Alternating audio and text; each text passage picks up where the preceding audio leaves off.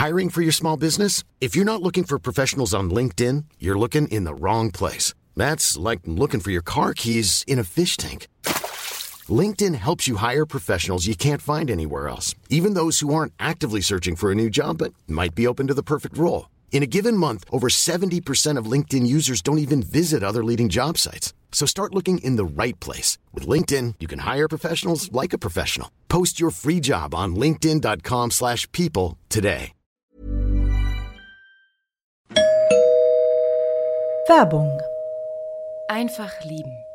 Einfach glücklich und zufrieden, bis dass der Tod sie scheidet. Das ist noch immer die Idealvorstellung vieler Paare.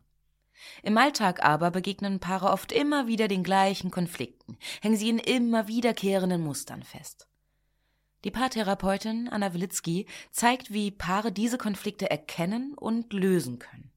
Ihr Hörbuch Einfach lieben ist dabei äußerst unterhaltsam und fundiert und zeigt an vielen Beispielen aus Wilitzkis Praxisalltag, wie eine gute Liebesbeziehung gelingen und der Zauber vom Anfang der Beziehung neu belebt werden kann. Das Hörbuch erscheint als Download und im Streaming bei Argon Balance und als Buch im Rowold Verlag. Werbung Ende.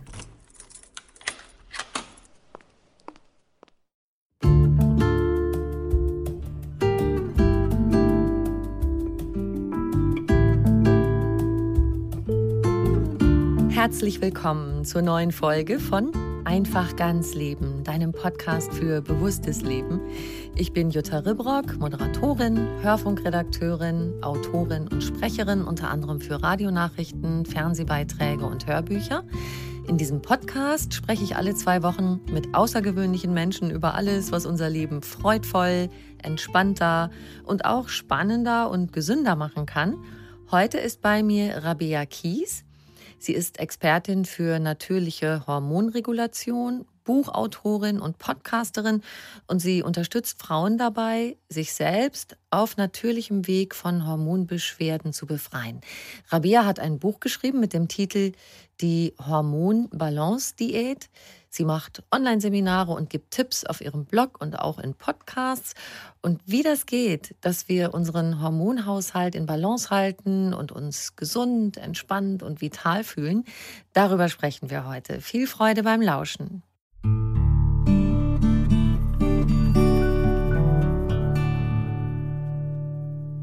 Liebe Rabea, herzlich willkommen.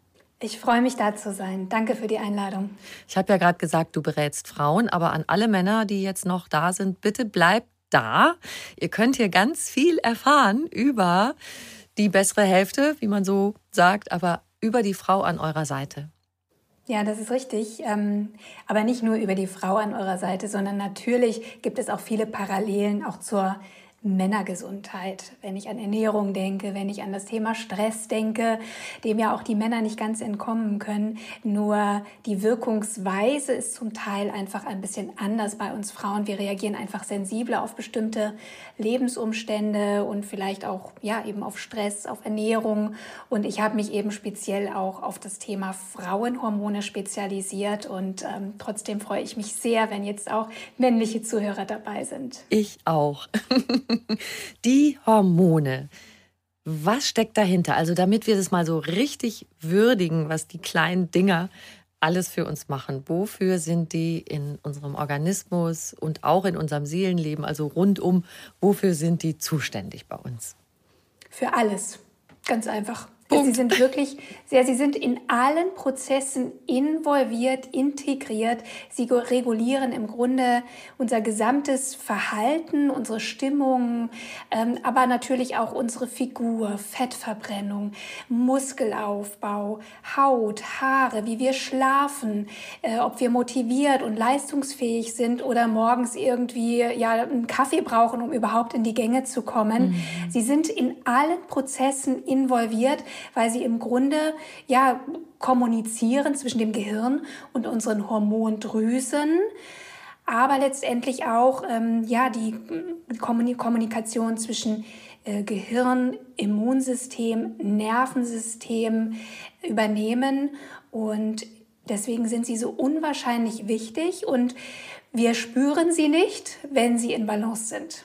Dann geht es uns einfach gut. So einfach ist das. Mhm. Aber wenn wir Beschwerden haben, wenn, egal ob es jetzt körperliche, mentale, emotionale Beschwerden sind, dann spüren wir spätestens unsere Hormone. Und äh, bei uns Frauen ähm, ist vor allem zum Beispiel auch der weibliche Zyklus ein guter Spiegel dafür, wie es uns geht, wie es uns gesundheitlich geht.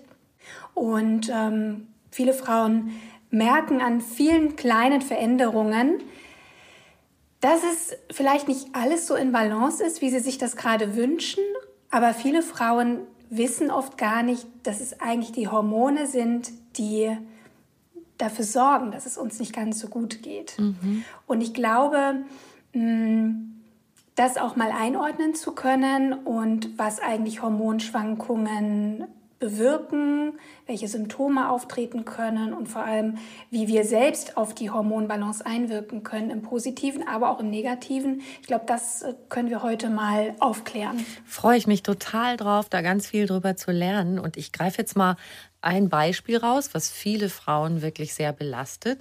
Regelschmerzen zum Beispiel. Und da sagst du wirklich ein ein großes Wort gelassen ausgesprochen, sage ich mal, das zitiere ich hier eben. Frauen, die unter Regelschmerzen oder anderen Periodenbeschwerden leiden, verbringen bis zu zehn Jahre ihres Lebens damit, Schmerzen zu ertragen, die vermeidbar wären. Wow. Also viele von uns empfinden das ja wirklich als so ein unentrinnbares Schicksal. Ist halt so. Die Regel tut weh. Ja. Aber aus unterschiedlichen Gründen zu unterschiedlichen Zeitpunkten unseres Lebens. Die ersten Prägungen erleben wir natürlich, wenn die erste Periode sich zeigt, nämlich im Teenager, es wird immer früher, Kindesalter. Ähm, dann ist es ganz normal, dass natürlich eine erste Periode schmerzhaft ist und auch der Körper sich so stark erstmal einregulieren muss. Also es muss erstmal so eine Datenautobahn zwischen Gehirn und Eierstöcken angelegt werden. Ähm, die Eierstöcke werden sozusagen ne, so langsam warm gelaufen und das kann wirklich bis, ja, bis, bis einige Jahre sogar dauern, bis das Hormonsystem wirklich reguliert ist. Und leider warten viele Frauen, manchmal auch Mütter, nicht so lange ab, weil zum Teil der Leidensdruck doch recht groß ist und sehr schnell dann eben doch auch zur Pille gegriffen wird, die dann angeblich, ich muss es wirklich so sagen, die Hormone reguliert, was sie aber eben nicht tut. Und ähm, wenn junge Frauen halt über viele Jahre die Pille nehmen, eben nicht nur zur Verhütung, sondern auch um Periodenschmerzen oder Zyklusstörungen zu ähm, zu regulieren, dann kann unter der Pilleneinnahme sich natürlich auch der Hormonhaushalt verändern. Und die Pille ist ein Medikament, das ähm, ja schon systemisch auf den Körper wirkt. Sie wirkt auf den Darm, auf die Leberentgiftung. Sie kann dem Körper Nährstoffe entziehen. Sie wirkt auf die Schilddrüse. Und das sind natürlich wichtige Systeme, die unter langjähriger Medikamenteneinnahme, was ja die Pille ist, natürlich auch leiden. Und dann, wenn die Frauen später die Pille absetzen, vielleicht jetzt auch einen Kinderwunsch haben, dann kommen alte Probleme häufig wieder. Oder der Zyklus bleibt lange aus, der Kinderwunsch besteht lange, die Frauen werden nicht so richtig schwanger oder bekommen andere Erkrankungen wie PCOS, was eine sehr weit verbreitete ähm, Hormonstörung ist. Ja, und dann zeigt sich das im Grunde erst. Und häufig, wenn die Frauen dann schwanger werden, ist wieder auch die Schwangerschaft und Stillzeit eine große Zeit hormoneller Umstellung. Mhm. Da werden die, die Hormone quasi nochmal durch, durcheinander gewürfelt. Ja, und dann, ja, wenn, wenn wir dann äh, vielleicht auch ein zweites Kind bekommen, wir werden ja immer ein bisschen später mit dem Kinder mhm. bekommen, dann sind wir ja schon Ende 30 und da gehen wir schon langsam, aber sicher auf die Wechseljahre zu. Wow. Ähm, ja, mit Anfang oder mit Anfang 40, Ende 30 verändern sich tatsächlich schon unsere Hormonspiegel. Progesteron wird nicht mehr in den Mengen produziert, was ja auch normal ist. Ja, und dann zeigen sich wieder andere Beschwerden, die vielleicht auch schon so die Ausläufer der Wechseljahre sind sind. Das heißt, ähm, wir Frauen durchleben wirklich viele Phasen hormoneller Veränderungen auf Ebene der Sexualhormone, die die Männer eben nicht haben. Das müssen wir einfach so sagen. Also die Männer sind natürlich ähm, in den Teenagerjahren, wo sich eben Testosteron ausbildet, also wo sie eben auch die Geschlechtsreife bekommen. Das ist natürlich die Zeit, wo auch die Männer unter Hormonschwankungen leiden. Aber man muss ganz klar sagen, den Rest ihres Lebens verläuft es sehr, sehr smooth. Also wir haben ja jeden Monat ähm, massive Hormonschwankungen durch unseren Menstruationszyklus. Zusätzlich noch zu den sehr einprägsamen Phasen unseres Lebens, wie ich schon sagte, mhm. Pilleneinnahme, Schwangerschaft, Stillzeit und dann die Wechseljahre. Zusätzlich zu unserem monatlichen Zyklus. Also da geht es echt auf und ab, ab, Wie, wie bei einer Achterbahn. Und das ist auch der Grund, deswegen ich möchte gerne meine Geschlechtsgenossinnen wirklich in Schutz nehmen. Das ist auch der Grund, warum wir manchmal einfach nicht ganz so stabil sind, was so unsere Emotionen betrifft, unsere Psyche und vielleicht auch unsere Stimmungen, wie vielleicht die Männer. Weil ich finde schon, dass das auffällig ist. Also wenn ich meinen Mann mit mir vergleiche, ne, der ist irgendwie in vielen Dingen viel relaxter was natürlich auch mit unserer Rolle so ein bisschen als Frau zu tun hat, ne? als Mama oder äh, ja, aufgrund unserer höheren Östrogene sind wir einfach so ein bisschen sorgsamer und ein bisschen sensibler.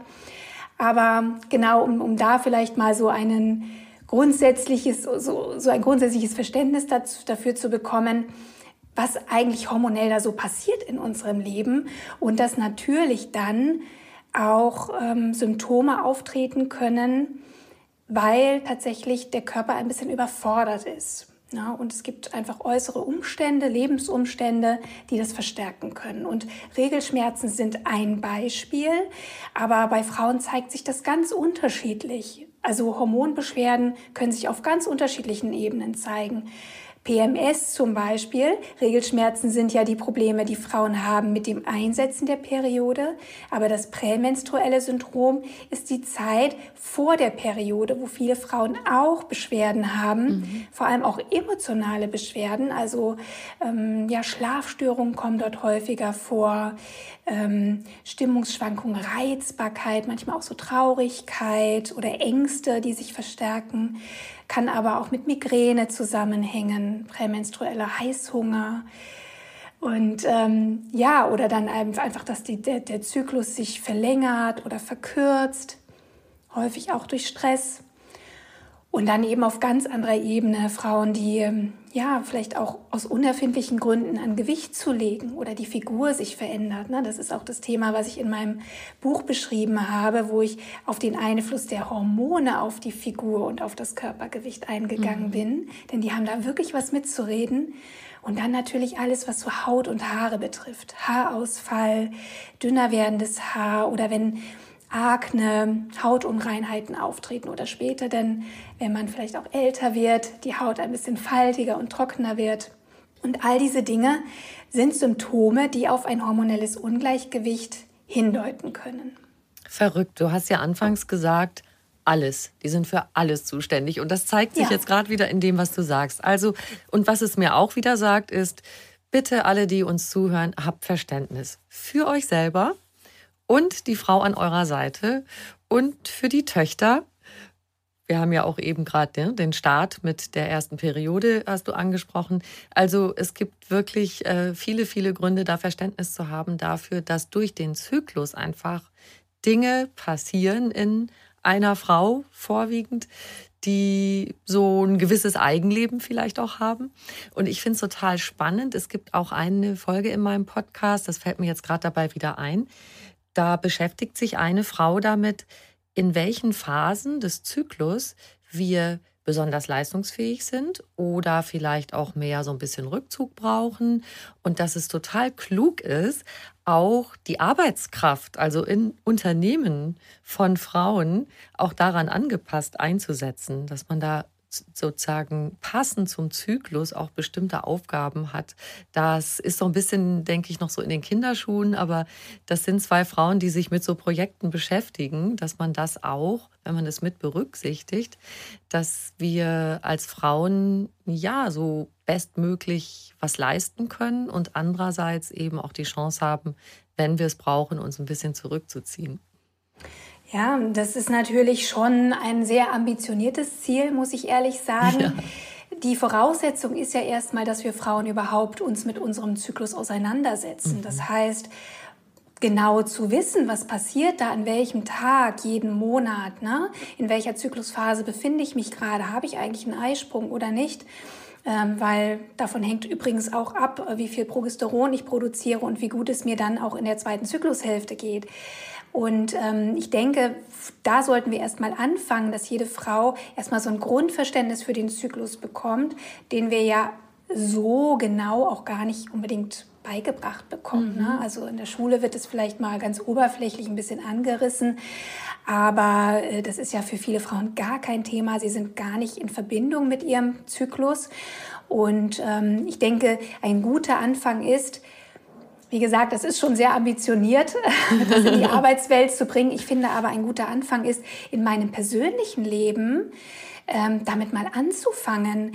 Also meine, mein, mein Privatleben ähm, mal vielleicht auch ein bisschen auf den Zyklus abzustimmen und uns auch mal klar zu machen, dass wir eben nicht wie Männer jeden Tag gleich funktionieren, sondern eben auch verschiedene Phasen haben, in denen wir sehr unterschiedliche Qualitäten haben.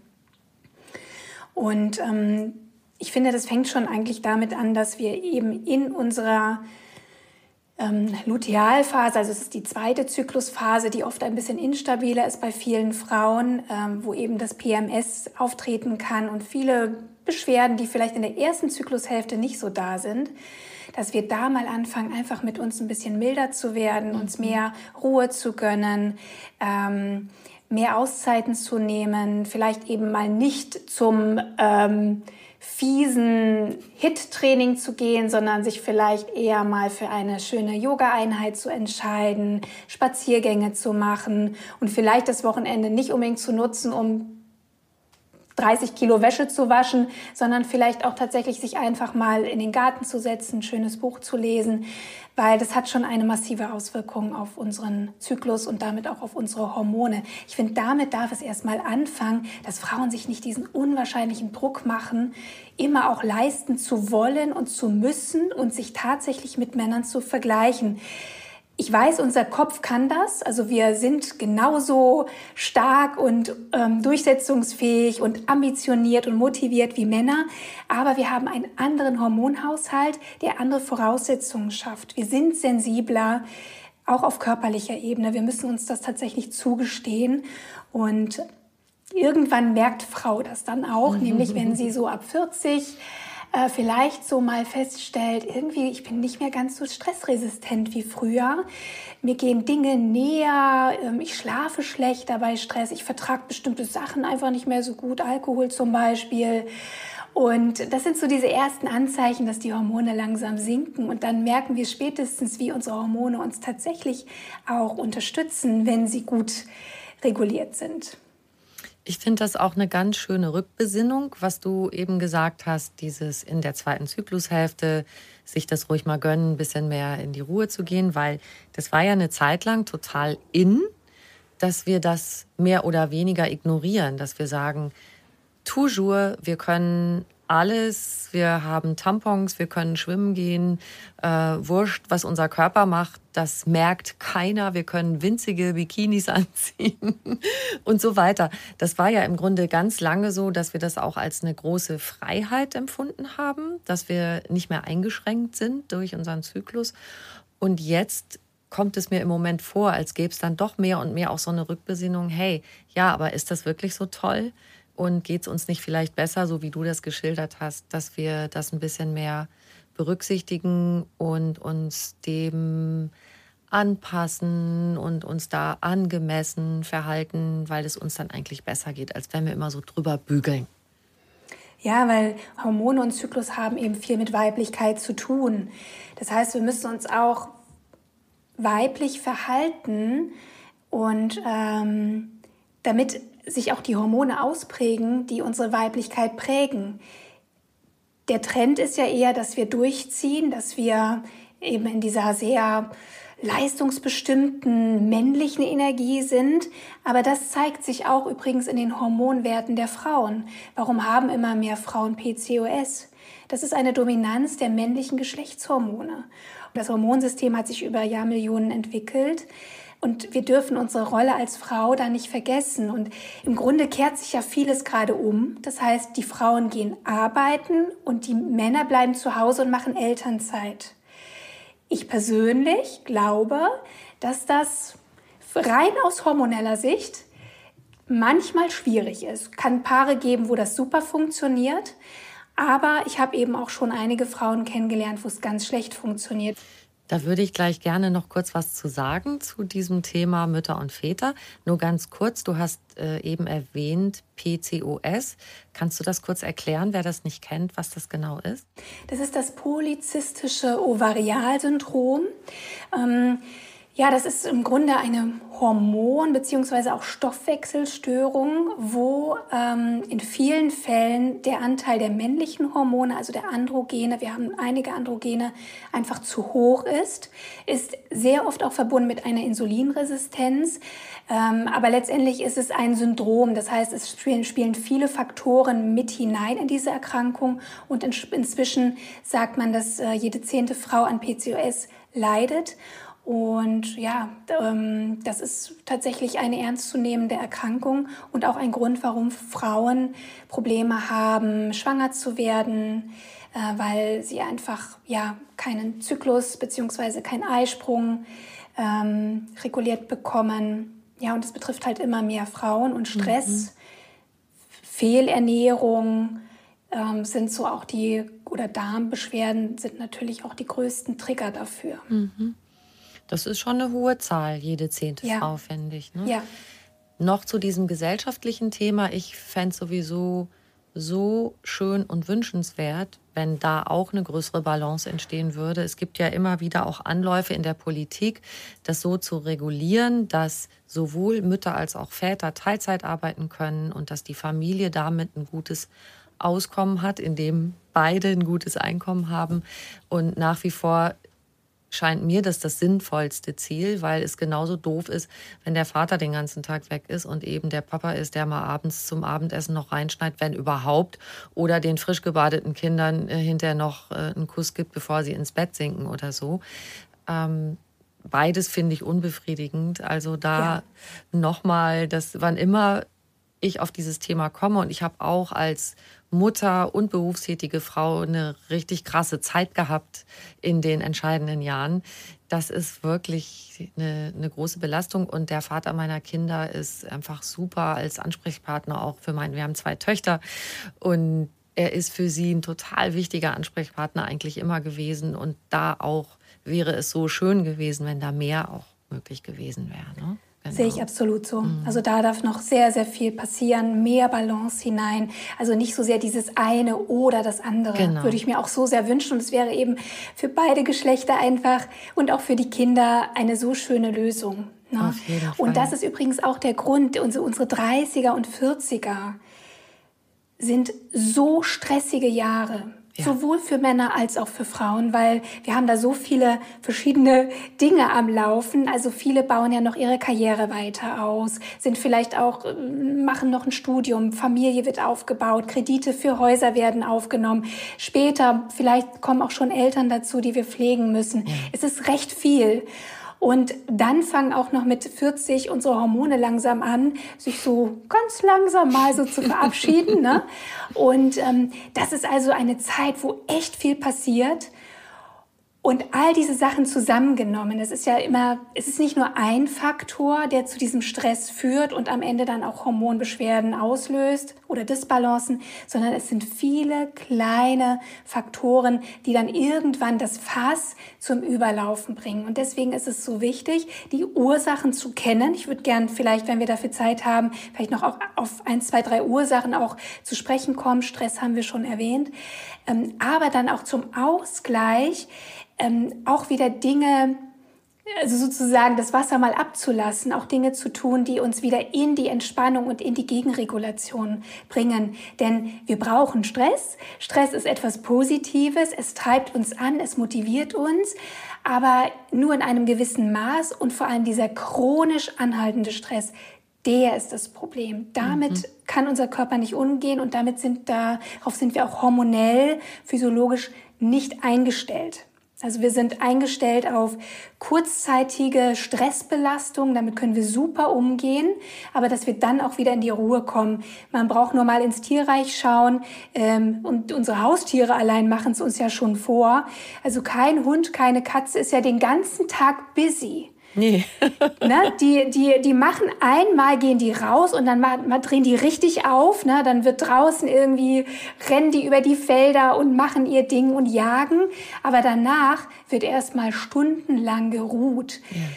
Und ganz ehrlich, das ist auch unser Prinzip. Mhm. Nur wir machen es halt nicht mhm. mehr. Und deswegen haben wir zusätzlich zu unseren ganzen anderen Themen, die einfach aufgrund dieser hochentwickelten Leistungsgesellschaft, in der wir leben, die da zusammenkommen, ähm, ja, da, da ist es einfach so, dass sich auch Beschwerden zeigen.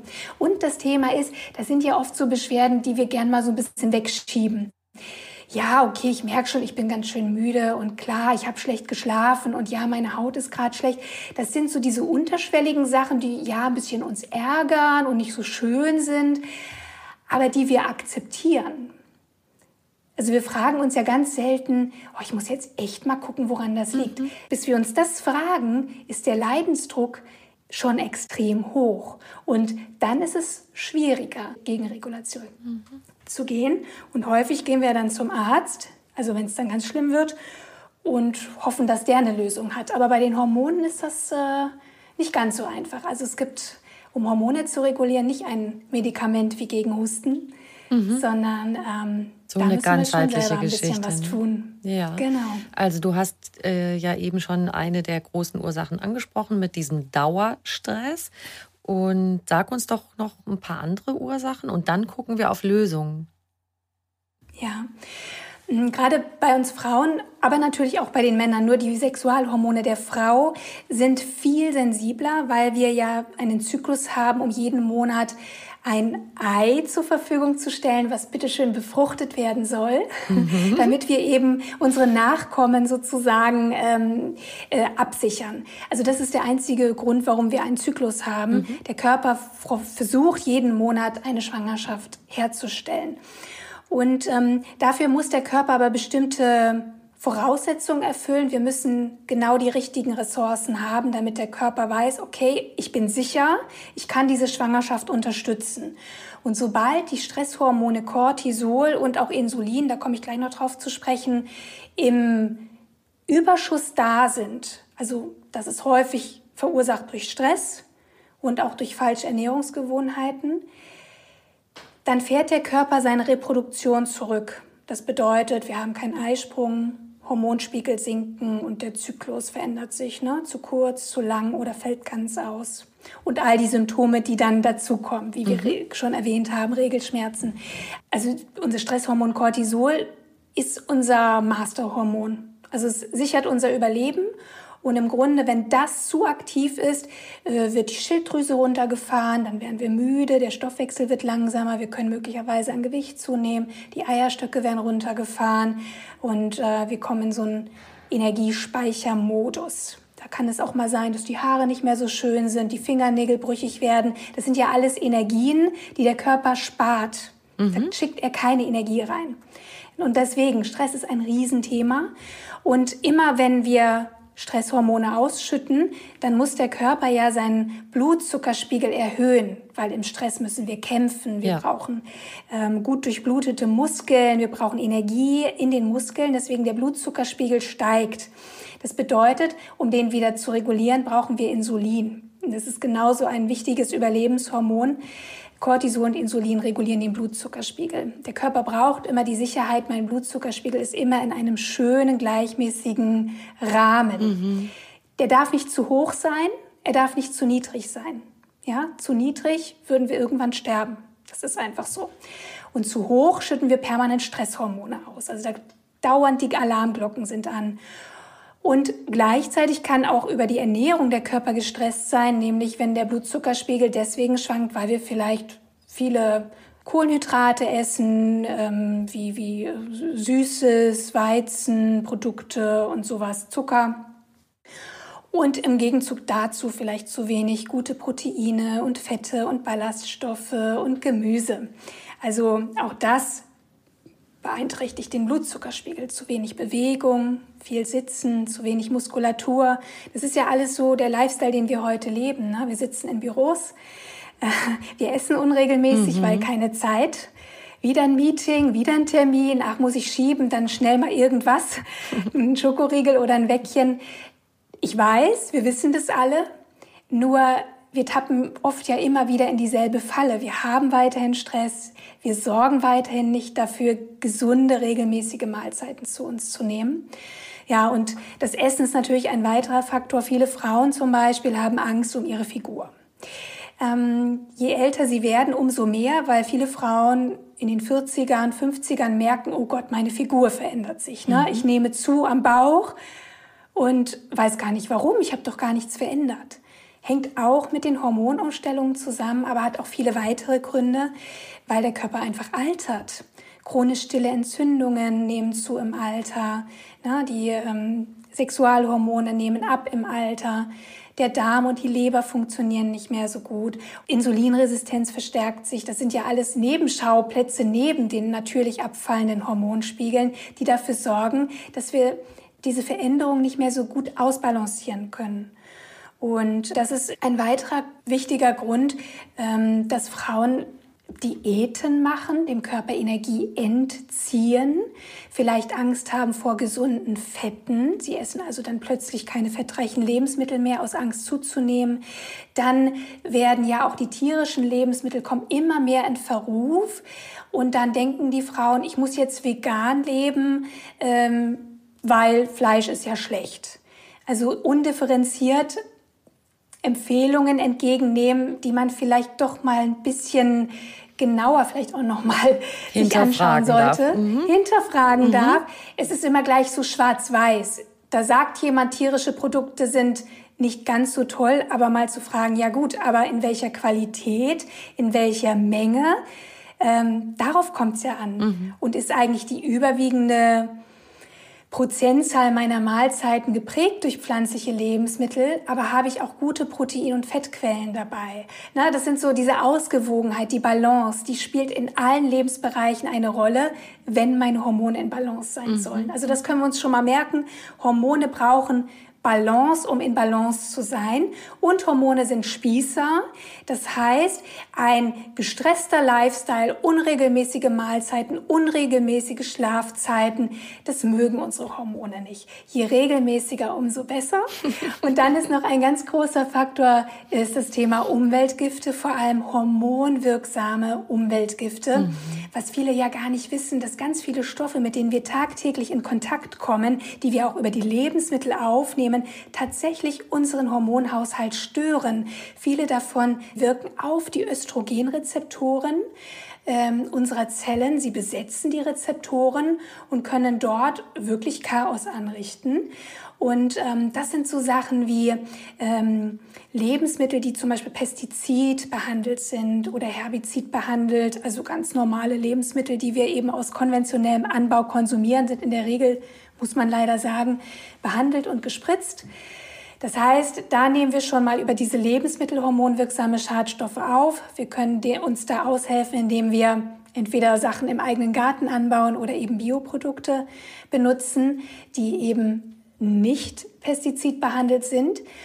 Und dann ist das ganze Thema auch für die Frauen Kosmetik, oh, Pflege ja. und mhm, Reinigungsprodukte. Mhm, mhm. Denn auch in, in der Kosmetik, also alles, was so, alles, was so schön schäumt und gut riecht und schön weich ist, mhm. das ist tatsächlich mit hormonwirksamen Schadstoffen auch hergestellt.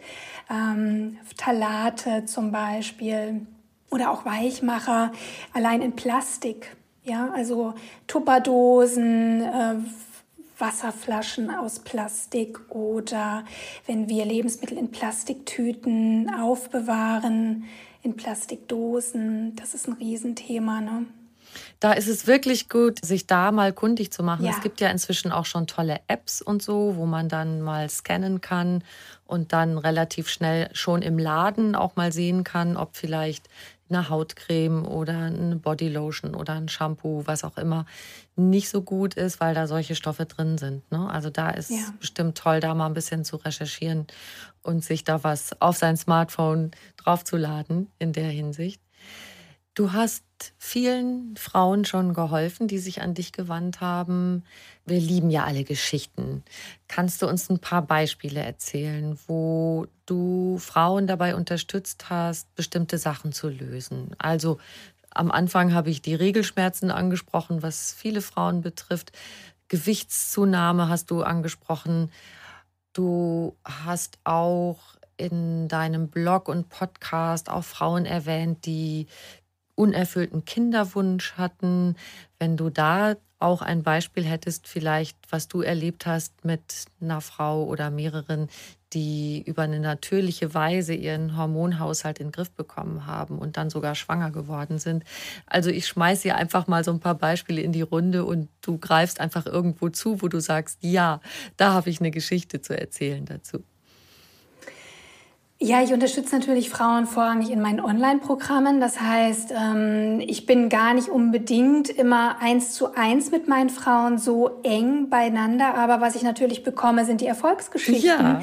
Wenn die Frauen eben, ja, einfach durch diese natürliche Hormonregulation einfach ihre Beschwerden losgeworden sind. Und was ich da, dazu eigentlich sagen möchte und was so wichtig ist, wir haben oft, und es begegnet mir natürlich auch oft, dass ich dann E-Mails bekomme, Rabea, geht das denn wirklich? Also ich kann mir das gar nicht richtig vorstellen. Mhm. Kann man wirklich über die Ernährung oder durch Stressreduktion und all die Dinge ähm, die Hormone regulieren? Weil mein Frauenarzt zum Beispiel sagt mir was ganz anderes. Das ist ja alles Quatsch und da kann man jetzt nur die Pille nehmen. Das bringt alles gar nichts. Mhm. Und deswegen sind die Frauen oft verunsichert, weil, weil sie natürlich von dem Ansprechpartner, zu dem sie gehen bei Beschwerden, nämlich ihrem Arzt, häufig etwas anderes hören. Mhm. Aber man muss natürlich auch sagen, dass unser ja, unser medizinisches System eben nicht auf ganzheitliche Therapiemaßnahmen und vor allem vorbeugende Therapiemaßnahmen spezialisiert ist. Also es ist ja quasi eine Notfallmedizin, muss man ganz klar sagen, oder eine symptomatische Behandlung von Beschwerden. Und so kann man natürlich Hormone nicht regulieren. Mhm. Wenn wir wissen, dass unsere Hormone immer auf unseren Lebensstil reagieren, wie es uns geht, wie wir uns nähren, wie sicher wir uns fühlen, ob wir ein gutes soziales Umfeld haben, wenn wir das wissen, wissen, haben wir auch genau die richtigen Hebel, wo wir ansetzen können. Und bei mir ist es so, dass ich die Erfahrung gemacht habe, dass die meisten Frauen über eine Ernährungsumstellung den leichtesten Zugang haben. Das heißt, ich muss sowieso jeden Tag essen und das heißt, ich kann doch einfach bei meinem nächsten Frühstück mal eine bessere Wahl treffen. Und nicht nur beim Frühstück, dann gehe ich den Schritt weiter und überlege mal, okay, wie kann ich dann vielleicht heute, Abend eine schöne Mahlzeit gestalten, die meinen Hormonen gut tun und über die ich meinen Hormonen alles gebe, was der Körper braucht, um Hormone herzustellen. Deswegen ist es gar nicht so kompliziert und eigentlich auch so logisch, wenn ich über die Ernährung chronisch stille Entzündungen reduziere, meinen Darm und meine Leber unterstütze und dem Körper die Makro- und Mikronährstoffe gebe, die er braucht, um überhaupt Hormone herzustellen, ja, dann ist es ja eigentlich nicht verwunderlich, wenn wir gute Hormonspiegel wieder bekommen. Also der Körper macht selber seine Hormone und wir müssen ihm die Bausteine geben, die er dafür braucht. Deswegen über die Ernährung können wir schon so viel erreichen. Ich habe jetzt ein Ernährungsprogramm ähm, gehabt, das ist gerade, äh, äh, haben viele Frauen durchlaufen. Und es ist unglaublich, welche Erfolge sie erzielen. Nur über die Ernährung. Es ist nur ein Baustein der natürlichen Hormonregulation. Und ja, eine Frau hat mir gerade geschrieben, sie ist schwanger geworden. Die nächste hat ihre Wechseljahresbeschwerden in den Griff bekommen. Die nächste hat seit ähm, ja seit drei Jahren ihre Periode wieder zurück. Und allein diese Beispiele zeigen doch, wie machtvoll unser Lebensstil ist. Nur wenn wir im Hinterkopf immer haben, das klappt bestimmt nicht, ich weiß nicht, also das kann doch nicht damit ähm, funktionieren, dann werden wir uns auch immer wieder beweisen, dass es nicht funktioniert. Das heißt, wir werden dann vielleicht nicht so konsequent und auch langfristig unsere Ernährung umstellen. Wir werden uns immer mal wieder selbst boykottieren und sagen, naja, ob ich jetzt das Gläschen Wein trinke oder nicht, ne, egal. Und deswegen ist auch das, die innere Einstellung so wichtig, wirklich auch dem Körper zu vertrauen und darauf zu vertrauen, mein Körper will immer, dass ich gesund bin. Er braucht aber meine Unterstützung. Wir müssen ein Team sein. Und in, wenn wir jung sind, ja klar, dann läuft das alles. Der Körper kann super regulieren und kompensieren. Aber je älter wir werden, umso schwieriger ist die Kompensationsfähigkeit des Körpers und umso mehr Unterstützung braucht er. Mhm. Und ich habe in meinem Podcast, ich habe jetzt auch gerade drei Frauen wieder interviewt, die in meinem Hormon Reset Programm waren, ähm, die ja einfach die lebenden Beispiele dafür sind, dass es funktioniert eine Erkrankung, die ähm, immer mehr auch ähm, ja, in die Öffentlichkeit gerät, ist die Endometriose. Endometriose ist quasi ähm, wucherndes Gewebe sozusagen, was außerhalb der Gebärmutter entsteht. Es ist im Grunde Gebärmuttergewebe, was aber nicht in der Gebärmutter bleibt, sondern wandert, zum Teil ja sehr weit wandert und massive Beschwerden verursacht äh, mit sehr sehr starken Regelschmerzen. Du hast das Thema Regelschmerzen erwähnt, vielleicht auch noch mal der Vollständigkeit halber, wenn das Regelschmerzen sind, die wirklich nicht auszuhalten sind, äh, wo man wirklich unendlich Schmerzmittel nehmen muss und die vielleicht auch nicht nur während der Regel, sondern auch zu anderen Zeitpunkten im Zyklus auftreten, dann sollte man das ärztlich einmal abklären lassen, weil da könnte eben auch eine organische Ursache dahinter stecken oder möglicherweise auch die Endometriose. Und ähm, genauso eine Frau, nicht nur eine, sondern mehrere habe ich in meinen Programmen. Und ähm, sie hat eine Operation gehabt, ähm, wo also um sich um sich dieses Gewebe, was sehr sehr stark gewuchert war, sie hatte Endometriose dritten Grades, das ist schon ein sehr sehr starker ähm, Grad der Erkrankung, ähm, hat sie operieren lassen und danach hat man ihr gesagt, sie müssen jetzt quasi lebenslang die Pille nehmen, damit eben das Gewebewachstum unterdrückt wird, damit eben nicht die Östrogene so stark ansteigen, dass wieder neues Gewebe gebildet wird und damit die Wahrscheinlichkeit verstärkt wird. Naja, und sie hat aber gemerkt, dass die Pille ihr gar nicht gut tut. Also sie hatte massive Ängste entwickelt, Depressionen, Verstimmungen. Also sie ist zum Teil, hat sie sich nicht mehr auf die Straße getraut und ähm, hat dann tatsächlich mit Hilfe meines Programmes dann auch die Pille abgesetzt, obwohl ihr wirklich alle abgeraten haben von, von ärztlicherseits. Und was auch schon ein bisschen komisch ist, ne, weil ja, wenn es einer Frau offensichtlich schlecht geht durch die Pilleneinnahme, ihr dann mhm. davon abzuraten, ist eigentlich ein bisschen merkwürdig, weil dann sollte man vielleicht versuchen, gemeinsam mit der Frau andere Wege zu finden. Ja. Aber da ist doch relativ, ja, der Blick manchmal sehr einseitig.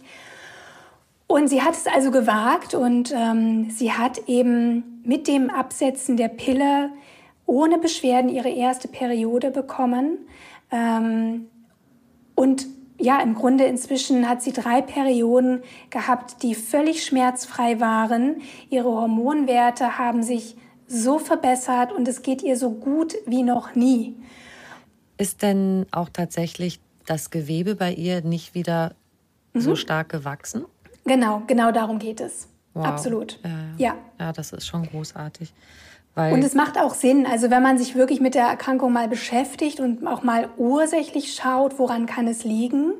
Es ist wieder ein Syndrom im Grunde und man weiß noch nicht ganz genau, wie Endometriose besteht. Es gibt verschiedene Theorien, verschiedene Einflussfaktoren. Aber wenn man die ähm, wesentlichen Regulationsmechanismen ähm, bedient, nämlich den Körper von Entzündungen auch fernzuhalten, chronisch stille Entzündungen zu reduzieren, den Darm zu unterstützen, die Schilddrüse zu unterstützen, die, die Sexualhormone zu unterstützen, dann gibt es kaum noch einen Grund für den Körper, dieses Gewebewachstum so stark auch anzutreiben. Mhm. Es könnte sein, wenn sie wieder in alte Gewohnheiten zurückfällt, dass es vielleicht auch wiederkommt. Mhm. Aber das wird sie nicht tun, weil. Weil einfach, sie so happy ähm, ist jetzt. Weil genau. sie so happy ist und nie wieder zu dieser Zeit zurück möchte. Aber auch hier, besonders Achtsamkeit ist ganz wichtig. Also wir müssen schon ein bisschen schauen, äh, wie stark bin ich stressbelastet, wie viel Stress lasse ich in mein Leben. Also gerade bei solchen Erkrankungen ist das Thema Stress immer eine ganz, ganz wichtige Säule, weil wir ja auch wissen, im Stress verändern sich auch wieder bestimmte Gewohnheiten. Wir im Stress entwickeln wir wieder andere Muster. Wir fallen in alte Gewohnheiten zurück. Wir ernähren uns vielleicht ein bisschen anders. Mhm fangen wieder an, vielleicht zum Beruhigen abends mehr Alkohol zu trinken, vielleicht mal mehr Süßigkeiten. Und dann kommt man manchmal wieder in so einen Teufelskreis rein, aus dem man gar nicht so einfach aussteigen kann, wenn man die Ursache nicht angeht. Und das ist der Stress. Kannst du in aller Kürze so ein paar äh, Stichpunkte uns noch nennen, was jetzt bei der Ernährung gut ist, aber auch um aus dem Stress rauszukommen? Das geht ja von Atemtechnik bis ich weiß nicht was, was du auch empfiehlst, dass du einfach so in Kürze ja. so einen kleinen Überblick gibst. Ich versuche mal vielleicht zwei Tipps zu geben, die mhm. in meiner Wahrnehmung wirklich am effektivsten sind mhm. und am meisten wirkt. Ich denke wirklich, dass wenn wir anfangen, unseren Blutzucker zu stabilisieren, dann hat das den besten Effekt auf die Hormone. Und wie geht und den das? Blutzucker, ja, den Blutzucker kann man auf verschiedene Weise stabilisieren, aber ich glaube, das Allerwichtigste ist, wenn wir uns mal ähm, so einen Teller vorstellen. Ich sage jetzt mal so einen Teller zu Mittag. Ja, dass wir uns den Teller in verschiedene Bereiche einteilen und die Hälfte des Tellers sollte aus Gemüse bestehen. Salate, Gurke, Fenchel, Zucchini, gerne saisonbedingt, Kräuter. Ein Viertel des Tellers füllen wir mit Protein, also eine Eiweißquelle. Ähm, das kann äh, Biofleisch sein, Weidefleisch, Eier, Fisch, äh, Meerestiere. Ähm, und aus pflanzlichen Quellen wären das zum Beispiel die Hülsenfrüchte, die sehr viel Eiweiß haben. Äh, es kann natürlich auch ein fermentiertes Sojaprodukt sein. Soja bitte eher fermentiert, also im Sinne von Tempeh oder Natto. Ähm, und dann haben wir noch ein Viertel. Dieses Viertel füllen wir mit Kohlenhydraten, aber komplexen Kohlenhydraten. Das bedeutet möglichst glutenfreies Vollkorn, also Buchweizen, Hirse, Hafer, aber auch Wurzelgemüse wie Karotten, rote Beete, Süßkartoffeln, Kartoffeln, das sind Kohlenhydratquellen. Und ich sag mal so, so ein Esslöffel voll können wir noch mit guten Fetten füllen. Also ein Esslöffel ähm, Olivenöl oder eine halbe Avocado oder ein paar Nüsse. Was gibt's noch? Leinsamen, Kürbiskerne, mhm. sowas. Und damit haben wir eigentlich schon einen sehr schön ausgewogenen Teller, der alle Nährstoffe, also alle Mikro- und Makronährstoffe zur Verfügung stellt und gleichzeitig den Blutzucker stabil hält, weil wir genug Proteine und Fette und Ballaststoffe mit dabei haben. Und wenn wir uns dieses Modell einfach mal auf den ganzen Tag so verteilen, dann haben wir schon eine ganz gute, ähm, ja, eine ganz gute Orientierung. Also der Großteil sollte aus Gemüse bestehen, etwas Kohlenhydrate, gute Proteinquellen, gute Fettquellen. Das ist wichtig. Also wir sollten eher nicht Kalorien zählen, sondern Nährstoffe. Und ähm, dann natürlich nicht die ganze Tag snacken, zwischen den Mahlzeiten auch Pausen lassen. Das ist wichtig. Und am besten ist es wirklich drei Hauptmahlzeiten zu nehmen und wenn dann noch nötig, mal einen kleinen Snack. Und dann sind wir sehr gut aufgestellt. Und als zweites, ähm, was das Thema Stress betrifft, denke ich, dass die Atmung eigentlich der effektivste und der einfachste Weg ist und es kann auch jeder.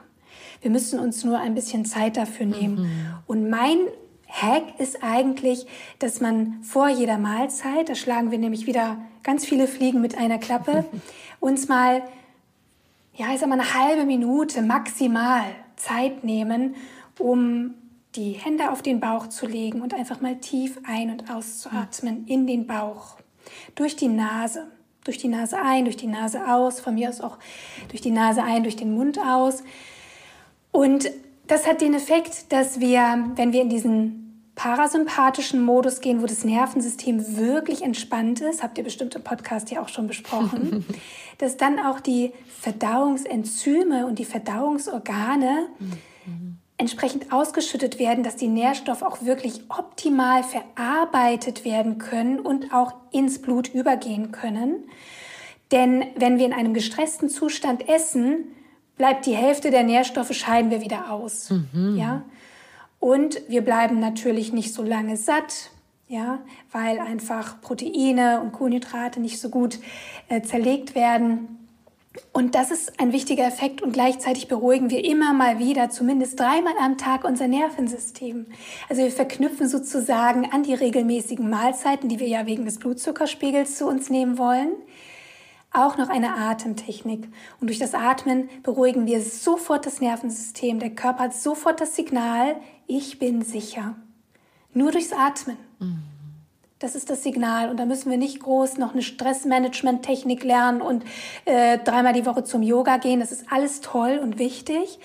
Aber fang erstmal mit den Dingen an, die du wirklich jeden Tag ohne große Mühe selbst tun kannst. Ich erinnere nur daran, dass wir früher, vielleicht tun es auch noch einige Menschen, gebetet haben vor dem Essen. Und das war einfach auch optimal, um in die Achtsamkeit zu gehen, in die Dankbarkeit und auch in die Entspannung vor dem Essen. Und wer nicht beten will, darf gerne atmen. ja. Oder einfach dankbar sein für die Mahlzeit, die jetzt vor mir steht. Mm. Das sind so die wichtigsten Dinge. Und du siehst, es, ist, es kostet kein Geld. Wir haben jederzeit Zugriff darauf. Und es ist so einfach, dass manche Frauen und auch Männer nicht glauben können, dass das funktioniert. Nur wir machen es eben nicht. Mhm. Wenn wir es wirklich konsequent tun, werden wir nach wenigen Wochen und manchmal schon nach Tagen spüren, wie es uns besser geht. Und das ist für mich das Wichtigste. Für mich sind die Hormonwerte, kann man alles messen im Labor, das eine. Aber das Wichtigste ist, dass es uns besser geht, subjektiv. Und das können wir mit so kleinen tagtäglichen Gewohnheiten schon erreichen. Und natürlich kann man immer mehr machen. Wir können wunderbar über Mikronährstoffe, über Heilpflanzen äh, zusätzlich Unterstützung geben. Das tue ich auch alles. Aber die Basis, die haben wir selbst in, die, in der Hand.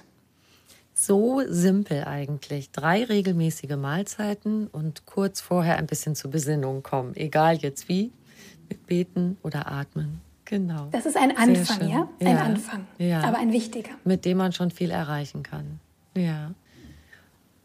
Packen wir noch zwei Sachen drauf, wenn du sagst ein Anfang. Noch zwei Elemente, wo du sagst, die auch noch viel Wirkung bringen. Mm, ein weiterer Faktor, das haben wir noch gar nicht angesprochen, aber dann haben wir noch ein Element dazu, ist das Thema Biorhythmus. Das heißt, unsere Hormone werden zyklisch äh, nicht nur im Verlauf eines Monats ausgeschüttet bei uns Frauen, sondern auch, ähm, das nennt man zirkadianer Rhythmus im 24-Stunden-Verlauf eines Tages. Und bestimmte Hormone, vor allem unser Cortisol, unser Stresshormon, was eigentlich gar nicht unser Stresshormon ist, sondern unser Aktivitätshormon, das ist ja nur im Notfall unser Stresshormon, dafür ist es gar nicht ausgerichtet, zumindest nicht in seiner Haupttätigkeit, ähm, steigt das morgens an und ist morgens am höchsten und flacht im Verlauf des Tages immer mehr ab. Und das ist wichtig, damit wir unser Schlafhormon Melatonin ausbilden können. Wir müssen Cortisol runterkriegen, damit Melatonin hochgeht. Und Cortisol und auch unsere Schilddrüsenhormone sind abhängig von Tageslicht. Und wenn wir morgens schon im Dunkeln ins Büro gehen und ähm, dort vielleicht auch unter ja, elektrischem Licht arbeiten und kein Sonnen- und Tageslicht sehen, dann haben wir manchmal Probleme auch mit der Hormonbildung. Und das ist manchmal auch der Grund, warum Frauen und auch Männer, aber Frauen sind wieder mal sensibler, schlechter schlafen, weil wir zu wenig Tageslicht und Sonnenlicht haben.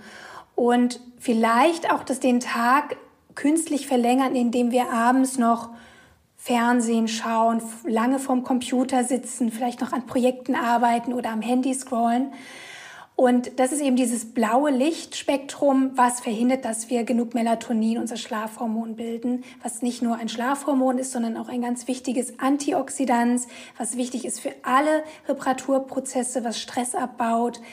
Und ähm, das wäre mein zweiter Tipp, dass wir möglichst uns am Tag wenigstens eine Viertelstunde, halbe Stunde im Idealfall morgens im Tageslicht aufhalten, um so mhm. unsere inneren Uhren zu resetten mhm. und ähm, abends wirklich zur Ruhe kommen, dun für Dunkelheit sorgen, vielleicht auch mal nur eine Kerze anmachen, vielleicht eben nicht jeden Abend bis in die Puppen arbeiten und den Computer bedienen, ist für Schichtarbeiter sehr, sehr schwierig mhm. übrigens.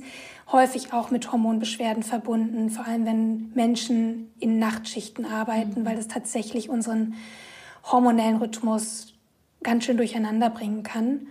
Ja, und mein dritter Tipp ist tatsächlich sehr achtsam zu sein mit unseren Lebensmitteln, mit der Auswahl der Lebensmittel. Achtet möglichst auf Bioqualität oder zumindest auf saisonale Qualität, wenn möglich. Ähm, das ist auch ein Riesenthema. Und in dem Zusammenhang bitte keine Fertigprodukte. Das kann mal in Ausnahmen eine ganz praktische Möglichkeit sein. Aber inzwischen gibt es so tolle Angebote, auch schon an Fertigprodukten übrigens. Ähm, tolle Tiefkühlgerichte, die frei von irgendwelchen Zusatzstoffen sind. Ähm, es gibt tolle Restaurants und Health Food Stores und Health Cafés, wo man auch in der Mittagspause ganz tolle Bowls bekommt, zumindest in der Großstadt. Ja. Vielleicht auf dem Land noch nicht so. Aber die Alternative, und das zeige ich eben auch in meinem Ernährungsprogramm, ist eben, sich clever auch Mahlzeiten vorzubereiten, mhm. wenn man davon abhängig ist, äh, eben am Tag nicht zu kochen oder an frische Mahlzeiten zu kommen, dann kann man sich auch ganz einfach mal ein paar Sachen vorbereiten. Mhm. Das stellen sich viele auch so sehr schwierig vor, ne? so Meal Prep, um Gottes Willen, da muss ich ja zwei Stunden am Sonntag in der Küche stehen und alles vorbereiten. Nee, das kann man auch einfacher machen. Einfach am Abend vielleicht mal ein bisschen mehr Batch Cooking, einfach mehr kochen, die doppelte Menge kochen oder während meine Suppe köchelt schon mal ein bisschen Reis im anderen Topf kochen und, und eine Palette Gemüse im Backofen. Dann habe ich auch schon die Hälfte meiner nächsten Mahlzeit mhm. vorbereitet. Du hörst, es ist schon, man muss sich damit beschäftigen. Also es ist nicht, es kommt nicht von alleine die Hormonbalance. Ähm, sondern wir müssen es aktiv auch unterstützen und diese Entscheidung treffen, ich unterstütze meinen Körper. Und das muss ich ganz ehrlich sagen, dazu ist nicht jeder bereit. Es gibt viele Menschen, die nach einfachen Lösungen suchen und gar nicht unbedingt interessiert sind, nachhaltig für ihre Gesundheit einzustehen, aber ich glaube, das sind nicht die, die deinen Podcast hören. also ich konnte jetzt ganz viel damit anfangen, was wir jetzt gerade auch in den letzten zehn Minuten, diese kleine Übersicht, das finde ich, kann man sich ganz, ganz toll mit reinnehmen in seinen Alltag, ohne dass es so ein Aufwand ist. Und ich sage immer für Spaß, also Reste essen finde ich das Tollste. Ich mache das nämlich auch oft, dass ich extra ein bisschen zu viel mache und dann freue ich mich, dass am nächsten Tag oder am übernächsten, weil ich zwischendurch dann was anderes mache. Am übernächsten esse ich dann dasselbe nochmal wie heute und so. Finde ich super cool. Ich spare auch viel Zeit damit und finde das dann auf jeden Fall auch ein zweites Mal noch richtig lecker. Und diese, diese paar Sachen, regelmäßige Mahlzeiten kurz davor, dieses Atmen, zur Besinnung kommen, auf gute Lebensmittel achten, wenig Fertigprodukte und dass mein Körper richtig weiß, jetzt ist Tag, jetzt ist Nacht. Also da haben wir wirklich an einer Hand abgezählt, wirklich einen super, super Werkzeugkasten schon. Danke dafür, liebe Rabea. Vielen, vielen Dank. Und ich habe zum Schluss von meinem Podcast immer noch eine Frage, die ich dir auch stellen möchte. Was ist für dich persönlich Glück? Glück ist für mich tatsächlich Balance. Also das Thema Balance zieht sich nicht nur durch meine Arbeit, sondern auch durch mein Privatleben, weil Klar, also Glück ist natürlich ein toller Zustand, aber ich muss nicht die ganze Zeit glücklich sein. Ich liebe es, wenn ich in einem guten Flow bin, ähm, sowohl beruflich als auch privat. Was mich immer so ein bisschen, was ich nicht so mag, ist, dass ich morgens manchmal aufstehe und schlechte Laune habe und nicht genau weiß, warum. Mhm. und das ist für mich einfach so das Größte, dass, dass, dass, dass mein, mein Tag einfach gut im Flow ist, dass ich im Flow bin. Und ich weiß inzwischen, welche Dinge dafür sorgen, dass ich aus dem Flow komme. Und das hat übrigens viel mit meinen Hormonen zu tun. Und ähm, ja, mich daran auch immer wieder selbst zu erinnern, weil es ist wirklich so, es kommt nicht von alleine. Wir müssen aktiv etwas für unser Wohlbefinden und unser Lebensglück tun. Das habe ich erkannt. Es ist nicht einfach da. Dafür ist die Welt, in der wir leben, zu komplex. Und ähm, genau, also für mich ist es wichtig, mir Zeit zu nehmen für Selbstfürsorge, für mich selbst. Ich bin ja auch Mama, ich bin Unternehmerin, ich bin selbstständig. Es ist viel, mhm. aber sich diesen Raum auch zu erlauben und das tue ich inzwischen. Das habe ich mhm. einige Jahre nicht getan, deswegen ich weiß ja genau, wovon ich hier spreche. aber die Kinder sind jetzt größer, jetzt kommt auch wieder mehr Raum für mich und den nehme ich mir auch. Und ähm, deswegen auch da nochmal vielleicht als kleine Erinnerung, auch für alle Eltern. Ja. Ähm, es ist so wichtig, gut für sich selbst zu sorgen, denn das ist im Grunde die Basis für alles, auch die Basis, um gute Eltern zu sein, um gute Unternehmer zu sein, um, um happy zu sein im Leben. Und das ist kein, keine Strafe, das ist, hat unwahrscheinliches Potenzial. Und wir sind ja auch glücklich, wenn wir merken, wir haben was für uns getan und das hat eine Wirkung.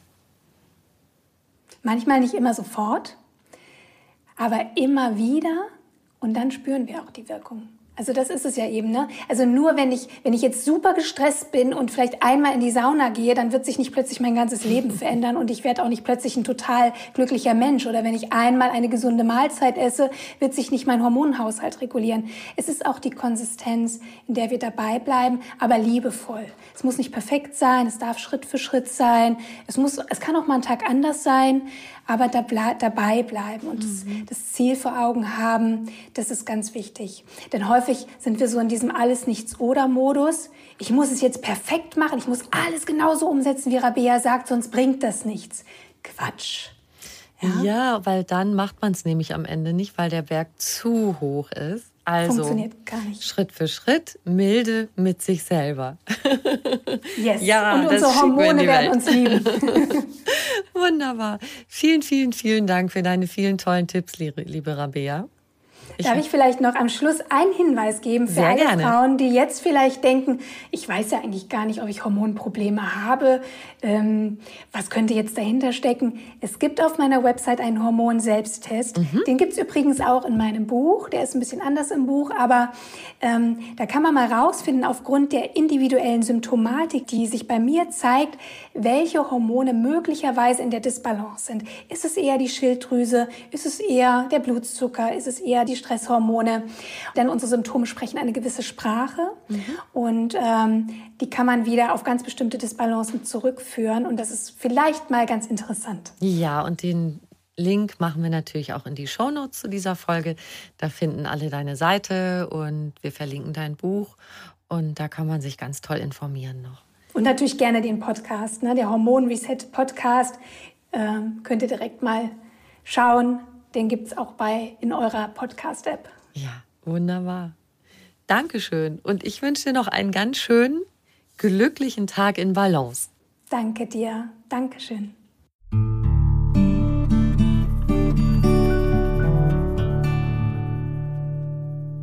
Schön, dass du dabei warst und ich hoffe, du konntest dir ganz viel gute Tipps von Rabea mit in dein Leben nehmen. Wenn du mehr über Rabea Kies wissen möchtest, schau gern in die Show Notes zu dieser Folge.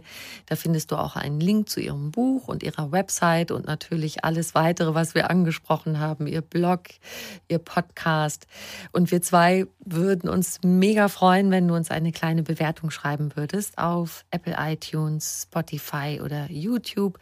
Und vielleicht hast du Lust, ja noch ein bisschen zu stöbern auf einfachganzleben.de. Da findest du noch mehr tolle Tipps für ein gesundes und glückliches Leben.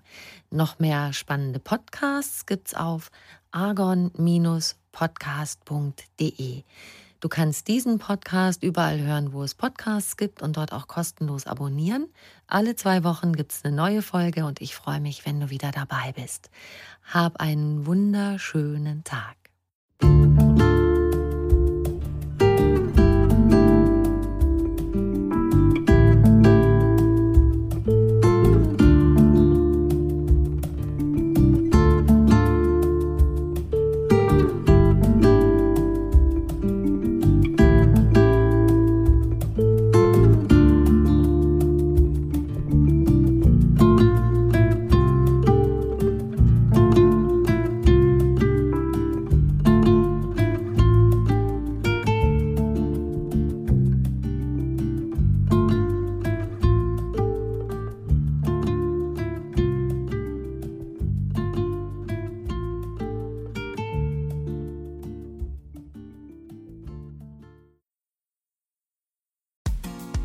Frauenstimmen. Klagen, lachen, klüger werden. Ich bin Ildiko von Kürti, ich bin Buchautorin und Journalistin und in meinem Podcast spreche ich alle zwei Wochen mit lebensklugen und mutigen Frauen über das Loslassen und das Aufbrechen, das Verlieren, das Suchen und das Finden. Ich bin stolz darauf, wie viele wunderbare Frauen bereits bei mir zu Gast waren. Unter ihnen Stefanie Stahl, Maria Furtwängler, Annika Decker oder Gerburg Jahnke. Und ich freue mich auf alle, die noch kommen. Ihr könnt Frauenstimmen überall dort hören, wo es Podcasts gibt. Herzlich und hoffentlich auf bald. Eure Ildiko.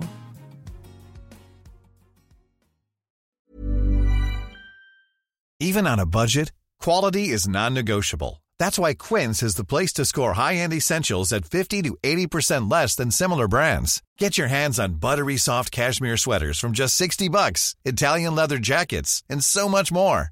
And the best part about Quince, they exclusively partner with factories committed to safe, ethical, and responsible manufacturing. Elevate your style without the elevated price tag with Quince. Go to quince.com slash upgrade for free shipping and 365-day returns.